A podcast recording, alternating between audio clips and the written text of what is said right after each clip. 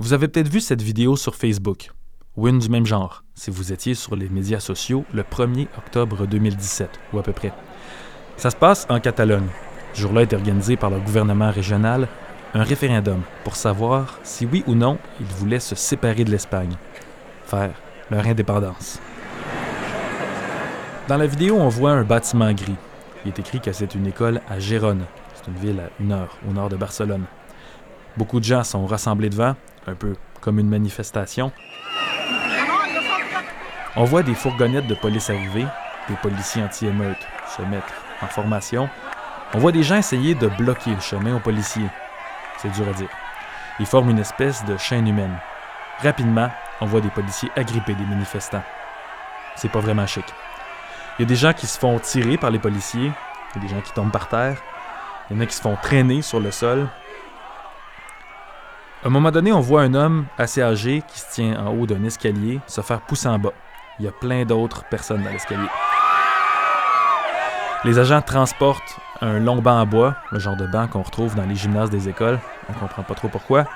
Avec le banc, ils accrochent la tête d'une manifestante qui est assise dans les marches, puis d'autres policiers agrippent cette manifestante-là, la tirent par les jambes, déboulent les escaliers.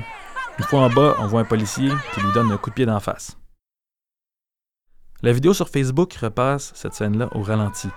On voit distinctement le pied du policier donner un coup avec l'extérieur du pied, un peu comme une passe au soccer et le pied atterrit dans le visage de la manifestante. Tout de suite après, on la voit se tenir la tête avec deux mains pour se protéger.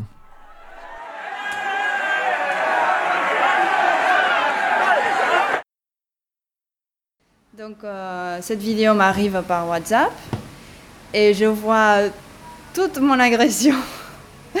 et là, je flippe. La fille de la vidéo, c'est elle. Je m'appelle Anna Palon, j'ai 32 ans, euh, je suis de Barcelone, née à Barcelone, ma mère est française et maintenant je travaille dans la ville de Sal, à Girona.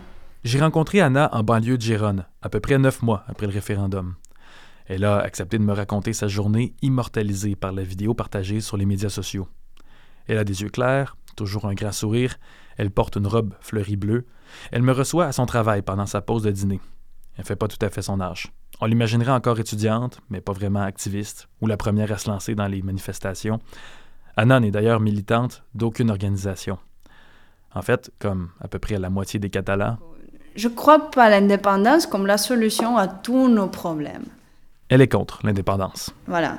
Je ne crois pas que ce soit l'indépendance la, solution aux problèmes sociaux, aux problèmes économiques, aux problèmes de, de l'occupation, aux problèmes de la xénophobie, aux problèmes... Non. Non, non, Mais depuis quelque temps, les choses n'étaient pas tout à fait normales en Catalogne. Un gouvernement indépendantiste avait pris le pouvoir dans la région. Mais le référendum d'indépendance qu'il a organisé a été jugé illégal par l'Espagne parce que la Constitution protège une Espagne unie. Est-ce que vous aussi, vous ne vous comportez pas de manière anticonstitutionnelle en organisant un référendum qui a été jugé illégal par la Cour constitutionnelle? Mais non, parce que en fait, le, le Royaume d'Espagne a signé les traités internationaux vous entendez l'ex-président de la Catalogne. Il s'appelle Carles Puigdemont. Dans lequel est reconnu le droit à l'autodétermination du peuple. Et avant même le jour du vote, la police avait déjà saisi des bulletins de vote. Elle avait déjà arrêté des organisateurs et elle disait ouvertement qu'elle allait perturber le référendum.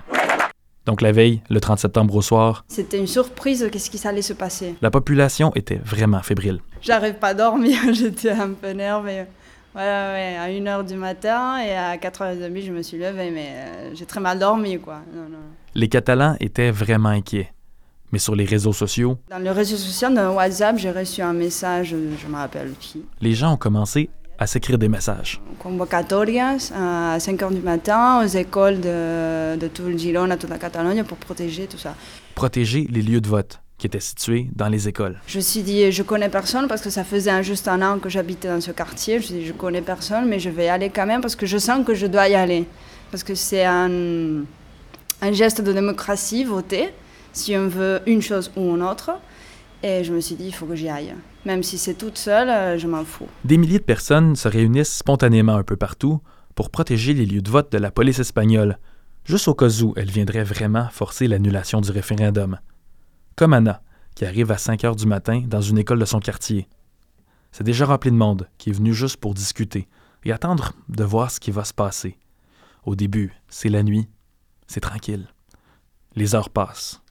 Puis, Vers 8h et quelques, des voitures arrivent. et euh, il y a des gens qui commencent à applaudir, mais on nous dit rapidement euh, de faire le silence, de ne rien dire et d'être discret. C'était les urnes. Des boîtes en plastique, comme si tu les achètes dans les magasins de- des personnes chinoises. En fait, ces urnes-là avaient fait pas mal de chemin. Pour ne pas que la police les perquisitionne avant le jour du vote, tout un réseau secret de militants avait caché les urnes avec les bulletins de vote. Et encore un an plus tard, c'est pas vraiment clair comment tout ça s'est organisé. Une femme de la région de Gérone, par exemple, m'a dit que les urnes avaient été cachées en France et que le matin même, en pleine nuit, des militants les avaient transportées dans les bureaux de vote. À Tarragone, un membre d'un parti politique indépendantiste m'a assuré qu'il gardait plutôt les urnes chez lui et qu'elles sont restées là pendant au moins trois mois. Chose certaine, le matin même, les urnes se sont rendues. C'est un peu bizarre, mais j'avais adopté un peu le rôle de protéger, tu sais, comme dire euh, je suis là, je protège avec les autres, je fais pas partie de l'organisation, mais je vais, s- je vais faire le maximum pour que ce gens-là qui, euh, qui veut voter puisse voter. Et moi, c'est en tout cas l'après-midi, je vais voter tranquillement. Les électeurs commencent à arriver. Les premiers électeurs votent. La question. Voulez-vous que la Catalogne soit un État indépendant, sous la forme d'une république? Une queuse forme, ça ressemble à une élection normale, jusqu'à ce que Et vers 9h30, je reçois, on voit les messages et on entend euh, que la police na- nationale a battu les gens à- dans un village près de Girona qui s'appelle San Julià de Ramis. Euh, des gens qui étaient en train de voter et que la police nationale est arrivée, surprise, ils sont en train de, ils ont battu, on l'appelle comme ça, non? Battu euh, les gens. Et du coup, je, rapidement, j'ai appelé mon père parce qu'il habite à côté de ce village. Et mon père a des problèmes cardiaques et tout. Je me suis dit, euh, attends, papa, parce qu'il est en train de battre tout le monde, n'importe des, des personnes âgées, des personnes malades. Donc, euh, fais attention.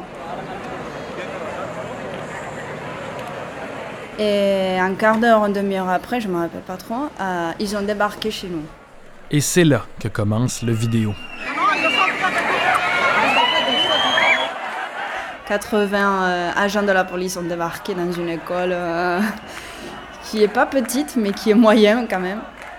Et du coup, là, c'est pour moi, ça a été la peur absolue. Je me suis dit, là, on ne sait pas du tout qu'est-ce qui va se passer. On est, euh, on, est, on est, comment dire, faible par rapport à eux. On était en train de crier, ça c'est important, on était en train de crier tous ensemble Nothing Po, je n'ai pas peur. Nothing Po, Nothing Po. À ce moment-là, mon corps battait à fond. J'étais, bon, là, je sais pas qu'est-ce qui va se passer, mais je crie, je n'ai pas peur, mais en même temps, euh, je suis morte de peur, voilà. Du coup, la police débarque, on fait la chaîne humaine, et un bloc, et. Et la police commence à, faire, prendre les, positions techniques, je suppose, et faire le- ce qu'on appelle les cordones, les, euh, sites euh, semi-circulaires, en entourant la- l'accès à l'école. Et du coup, il y en a certains de ces agents policiers qui arrivent et qui, qui commencent à abattre les gens, qui commencent à tirer, prendre par les bras, par les, les jambes. Et du coup, me prennent dans- par le bras, me tirent dans les jambes. Et je tombe vers les escaliers.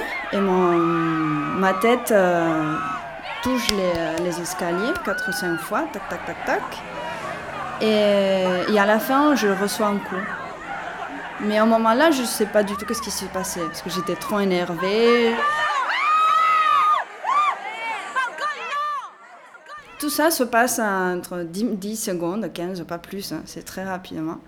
Et finalement, je sors. On me fait sortir de ce, coin-là, dans l'accès de l'école, et, je peux marcher. Je ne sais pas comment, mais je peux marcher et je, je quitte cet endroit. Dans ce chaos, la police a fini par rentrer dans l'école et elle est ressortie avec au moins une boîte de scrutin, a remarqué Anna. Mais elle ne sait pas si c'était une fausse boîte de scrutin. Parfois, les organisateurs du référendum ont fait exprès de mettre de fausses boîtes en cas de saisie. Chose certaine, le vote a été assez perturbé. J'étais euh, triste, voilà. J'étais euh, absolument euh, défaite. Je me suis dit, ça sert à rien d'être ici, de protéger, de, de, lutter pour la votation, pour la démocratie. Ils ont gagné. Je pensais à ça. Ils ont gagné. Merde, j'étais fâchée, j'étais triste, je pleurais. Ce jour-là, la police nationale espagnole aurait blessé environ 900 autres électeurs, si on s'en tient aux estimations des autorités catalanes. Attends, attends, parce qu'il y avait des gens euh, qui ont été euh, agressés plus fort que moi et d'autres. L'après-midi, la police n'a pas fait d'autres visites, ni à Gérone, ni ailleurs.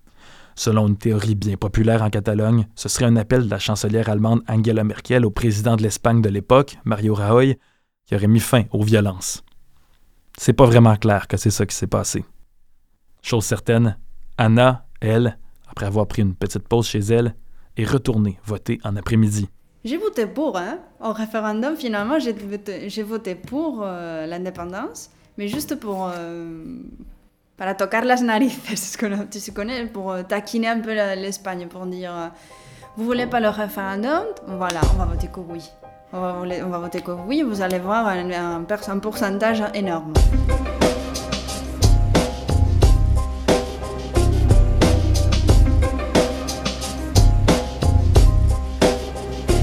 on nous prend de l'argent, ça c'est réel, hein, c'est pas inventé, on nous prend de l'argent, on nous insulte, on, nous dit qu'on est des terroristes, on nous envoie de la police nationale pour, pour nous battre. Alors, on nous manque le respect.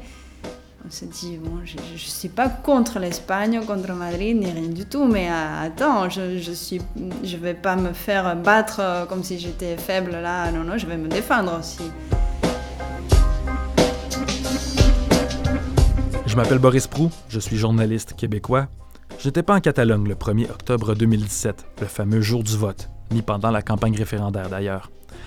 Je sais pas pour vous, mais moi, j'étais vraiment curieux de voir quelle pouvait bien être la suite de ce vote-là d'indépendance.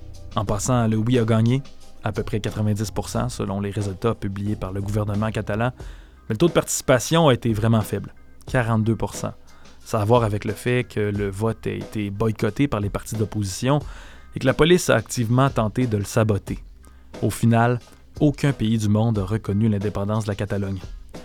Donc je me suis acheté un billet et je suis allé voir là-bas, neuf mois plus tard, qu'est-ce qui se passe avec ça?